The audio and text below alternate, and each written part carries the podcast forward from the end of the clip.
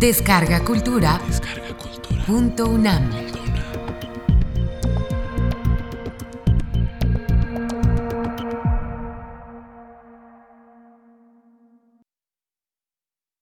Narrativa y Cine.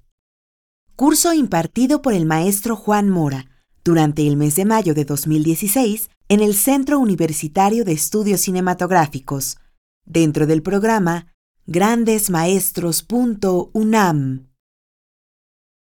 Este curso hace referencia a videos proporcionados por el maestro Juan Mora y que no es posible reproducir o referenciar por cuestiones de derechos de autor.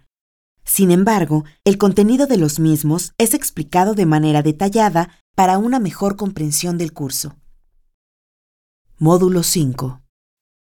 Puesta en sonido. Bienvenidos. Queremos ver la película Erendira y también hablar un poco de lo que se llama la puesta en sonido. Es el último proceso normalmente en la producción cinematográfica y consiste concretamente en la creación de un ámbito sonoro, pero no solamente un ámbito sonoro reproduciendo la realidad, sino construyendo un ámbito sonoro dramático, o sea, un ámbito sonoro que va a cambiar durante el transcurso de la película y que va no solamente apoyar la imagen, sino tener su propia narrativa, una narrativa de un carácter radicalmente distinto a la narrativa visual. Quizá uno de los grandes aportes al cine cinematográfico fue el trabajo de Orson Welles en El Ciudadano Kane.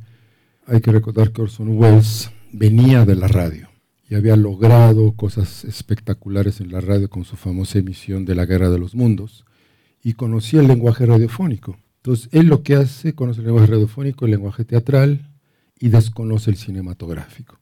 Entonces, lo que él hace es incluir en el cine estos dos lenguajes el radiofónico y el teatral, pues el sonido es realmente quizá uno de los vehículos expresivos más importantes, más básicos. ¿Qué pasa con el sonido? Hay que entender que la percepción del sonido es distinta a la percepción de la imagen. Hemos hablado que después de todo lo que construimos como imagen visual del mundo, más que ser la experiencia directa, es una simbolización a partir de experiencias previas. Cuando hablamos del ojo, vemos que el ojo, la mayor parte, pues es este, simplemente variaciones de luminosidad y un punto de color definido en, en un lugar y sin embargo vemos aparentemente todo en color, todo definido. Lo que está pasando ahí realmente es que toda esta información visual que llega a los ojos es, al llegar al cerebro, se procesa referenciándola a la memoria. Entonces decimos, esto se parece a tal cosa y pum, construimos el cuarto, le damos el color, hacemos esto, pero lo que estamos viendo son memorias, no tanto la realidad. O sea, más bien nuestra realidad individual está construida por nuestras memorias. Por lo tanto, la realidad individual de cada persona es distinta, porque todos tenemos memorias y experiencias distintas a nivel del transcurso de nuestras vidas. Eso hace que el cine sea posible de ser percibido como si fuera real, porque a partir de una serie de signos o de elementos visuales, nosotros recurrimos a nuestras memorias para darle profundidad, para darle espacialidad, para darle duración temporal, para darle personalidad a, los, a las figuras que aparecen representando personajes, para dotarlas de emociones. Todo eso viene de nuestra memoria. Entonces, mientras más rica sea nuestra memoria, más vamos a disfrutar de la obra artística. El sonido funciona de otra manera. El sonido llega casi directamente al lóbulo derecho del cerebro. Es lo que llamamos el área exploratoria, el área que utilizamos para conocer un territorio nuevo, para ordenar el caos y extraer significado de ese caos. Entonces, en ese sentido, el sonido está muy ligado al procesamiento de emociones. Las famosas canciones que sano porque me duele o cosas así, o, o aislarnos del, del mundo con nuestros audifonitos, ¿verdad? Y convertir la realidad sonora en una especie de comedia musical donde vemos cómo la gente camina al ritmo del rock que estoy escuchando, o como poetizo escuchando a Beethoven mientras estoy viendo una situación del caos de la ciudad. Sí, estoy construyendo ahí, estoy inventando lo que Michel Chion llama una audiovisión. El sonido, a final de cuentas, es una especie de océano en el cual nosotros vivimos. Estamos sumergidos en él y no nos podemos escapar. La imagen la podemos cerrar los ojos y no ver. Podemos dejar escuchar. Aunque nos tapemos los oídos con los dedos, seguimos escuchando el latido de nuestro corazón. ¿no? Somos como peces en el agua, somos peces en el océano sonoro. Ese océano sonoro funciona también anticipando una serie de estados anímicos, porque como decía, si está relacionado con el lado derecho del cerebro, ese es el lado que da valor emocional, que da valencia, dice esto es positivo, esto es negativo, que crea la significación. Después, claro, sí recurrimos a nuestra memoria para completar esa significación, pero este campo de ambigüedad permite que el sonido sea en ese sentido mucho más maleable a nivel de trabajo cinematográfico. Si el sonido no es racional, el sonido es precisamente fuera del campo de la racionalización. Y eso porque también es uno de nuestros recursos estar en contacto con la realidad. Tenemos estos tres elementos, el sonido, el emisor, el medio a través del cual el sonido viaja y el receptor. ¿Cuál es el medio el que viaja el sonido? La vibración. Tiene que haber aire. Entonces, ese golpe produce una energía que va comprimiendo moléculas de aire, son como pelotas de goma, unas aplasta y cuando se estira aplasta la que sigue, aplasta la que sigue, hasta que llega a la membrana del oído y la oprime también y esa vibración es lo que llamamos nosotros sonido. Es interesante notar que hay incluso una teoría de física que dice que todo lo que existe son vibraciones, que estamos formados por unas cuerdas infinitamente pequeñas que vibran. Esa vibración es lo que entendemos como materia, como sonido, como luz. Incluso el espectro vibratorio es tan amplio que nuestros sentidos solamente capturan una parte, algunos a través de la vista, algunos a través del oído, algunos a través de la sensación cutánea. Incluso hay películas que utilizan lo que llaman sonidos que están por abajo del rango de audición humana, ¿no? y los que están por arriba del rango de audición humana, y esos sonidos, aunque nuestro oído no los percibe, sí producen efectos emocionales en los espectadores. Es en esa forma como el sonido es realmente el medio en el que vivimos. Es invisible, pero ahí vivimos.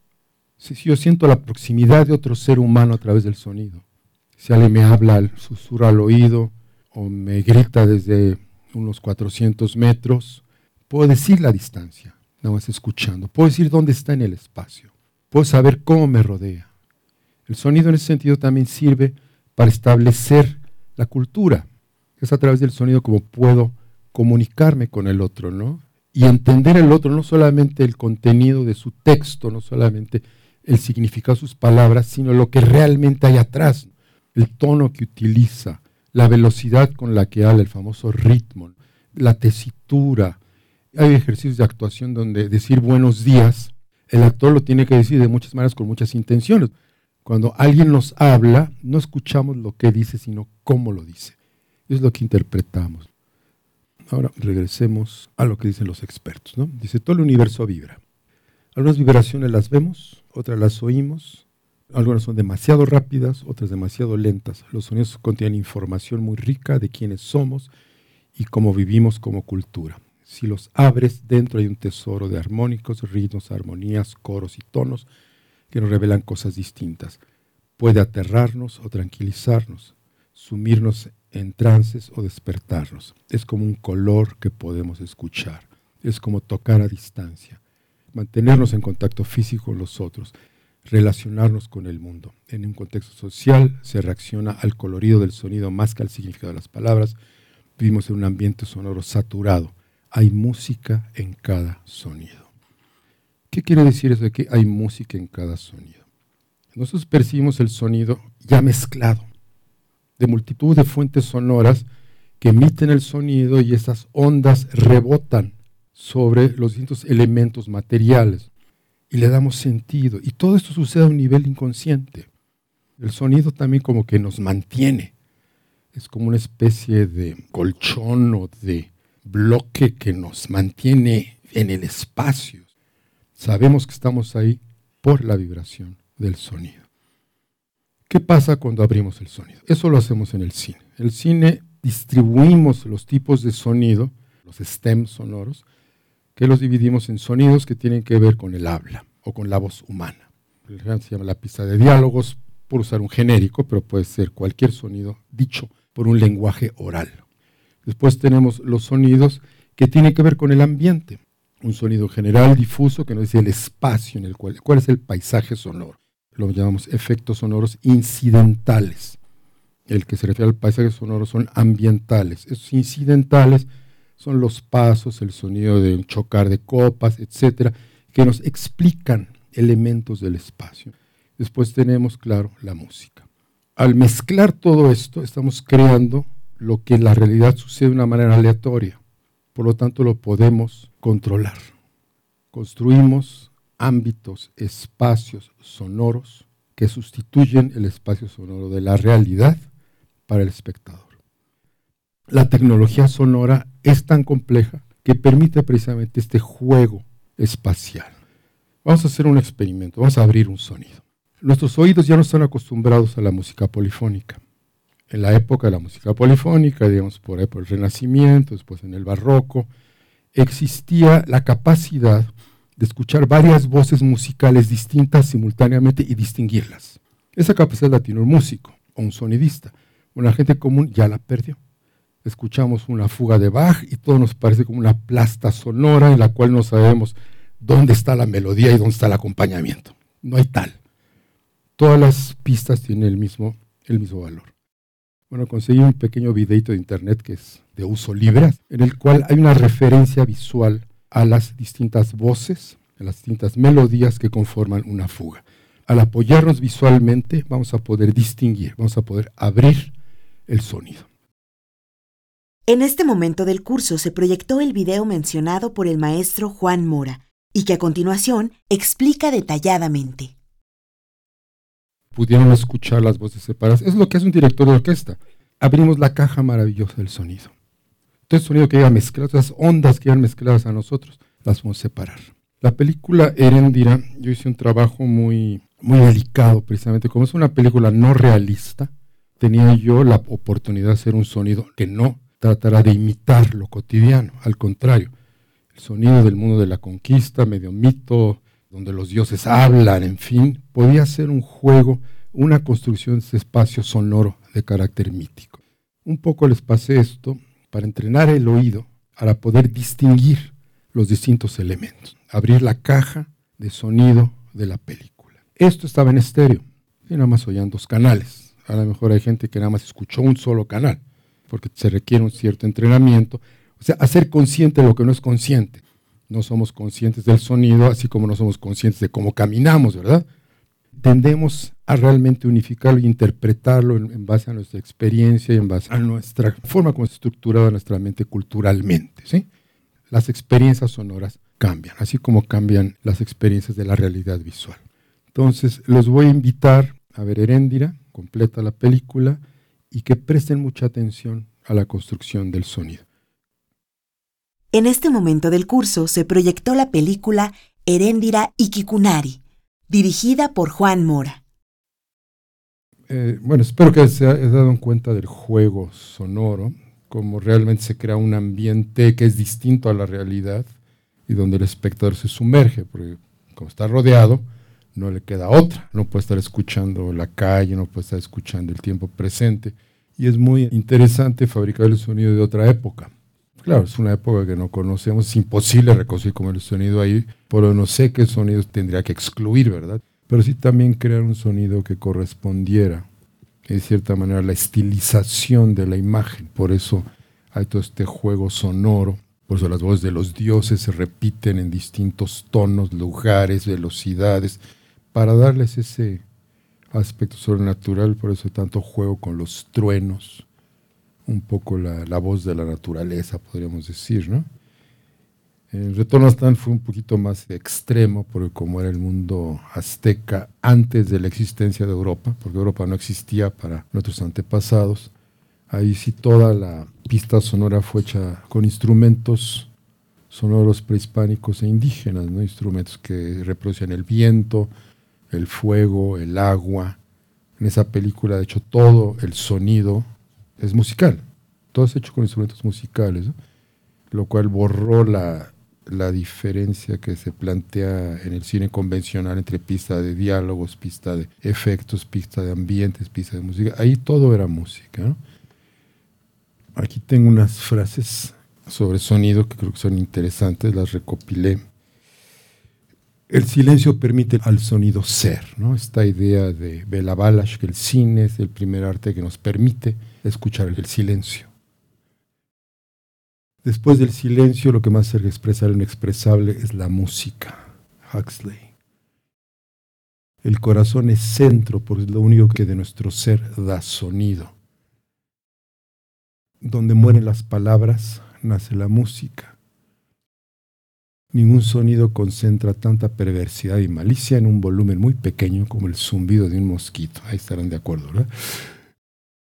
Este, existen diferentes vías de interrogar al universo en el que vivimos y la música es también una de ellas. Ilya Prigogine es un premio Nobel. La adición de sonido a las películas era como el lápiz labial a la Venus de Milo. Puse esta de Mary Pickford en contra del sonido cinematográfico, parece que Mary Pickford no sabía que las esculturas greco-romanas estaban totalmente pintadas. Entonces, pues era restaurarla, ¿verdad? La música es una revelación mayor que toda la sabiduría y la filosofía Beethoven. Lo que el sonido tiene de instantáneo es lo que su verdad contiene de inaferrable Santiago Kovadov. Sin música la vida sería un error. Nietzsche.